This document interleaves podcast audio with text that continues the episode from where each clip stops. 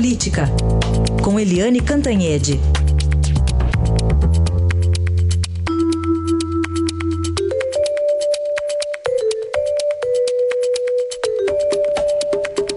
Eliane, muito bom dia, tudo bem, Eliane? Bom dia, Manuel, bom dia, ouvintes.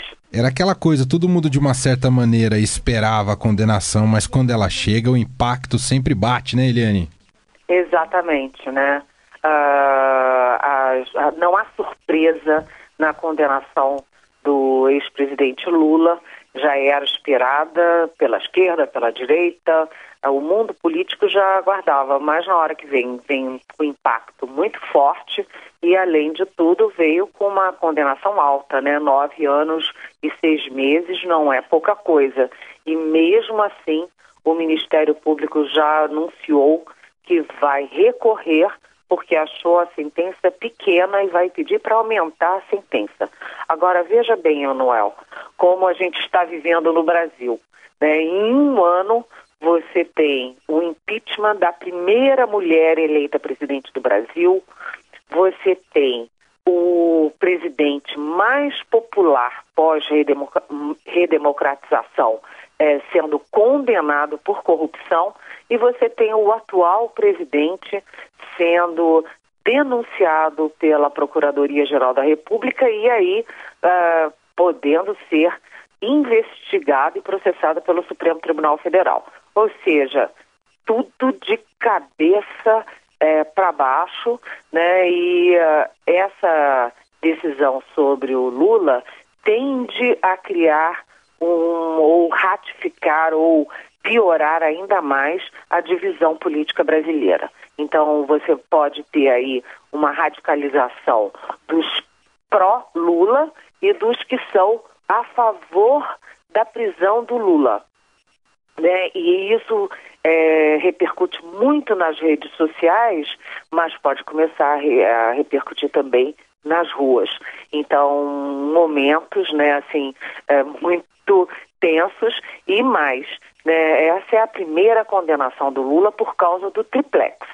Mas ele é réu é, em outras quatro ações e uma delas, inclusive, em Curitiba, por causa do sítio de Atibaia.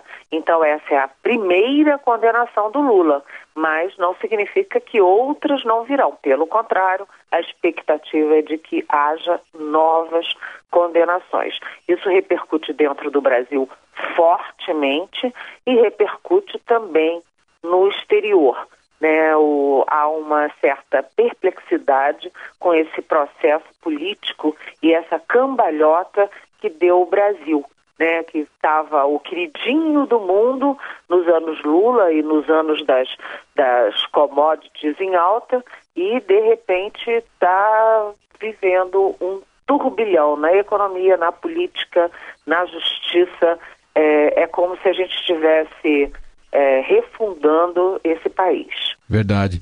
Eliane, eh, usando das metáforas futebolísticas que sempre funcionam, né, a reação do mundo político a, a essa condenação é aquela coisa: se foi para o meu time, o juiz acertou. Agora, se foi para o time adversário, é juiz ladrão. É isso, não é, Eliane? Exatamente, exatamente. Você definiu perfeitamente quem ficou vendo é, aqueles é, debates, aquelas, aqueles discursos da CCJ da Câmara ontem em relação à denúncia do Temer, né, acatar ou não a denúncia contra o Temer, viu claramente isso, né? O, os petistas e os aliados do PT dizendo que a denúncia do procurador Janot contra o Temer é muito contundente, é muito é, acertada, muito provada, que há uma conexão clara entre o Temer e aquela mala do Rocha Loures lá. Aí eles saíam da comissão e davam entrevistas dizendo já a condenação do Lula não tem prova nenhuma, é uma perseguição política, é, o pobre Lula nunca fez nada disso, é porque as pessoas odeiam o Lula e o juiz Sérgio Moro é, é, é parcial e, ao mesmo tempo, você via na comissão é, aqueles que eram ah, a favor do Temer, né, portanto, contra a denúncia do Temer, dizendo que a denúncia é inépita, que o Procurador-Geral da República só fez suposições, que não tem prova nenhuma e tal. Aí saíam dali dizendo: ah, mas a condenação do Lula é muito provada, tem tudo consistente, o juiz Sérgio Moro é ótimo. Então, quer dizer, cada um vê as coisas ao seu modo. Agora, eu queria destacar a situação do PSDB, que dentro da comissão tem, tem sete membros e cinco ou seis vão votar a favor da denúncia contra o Temer, né? E, e dizendo que a denúncia do, do procurador é ótima. Aí saíam dali e a condenação do, do, do Lula também é ótima. Agora eu quero saber o que, que eles vão dizer quando for a vez do Aécio Neves, né? É verdade. Essa Eliane Cantanhede aqui com a gente no Jornal Eldorado volta agora amanhã com mais comentários. Muito obrigado, viu, Eliane? Até amanhã. Um abração, Emanuel. Bom dia, ouvintes.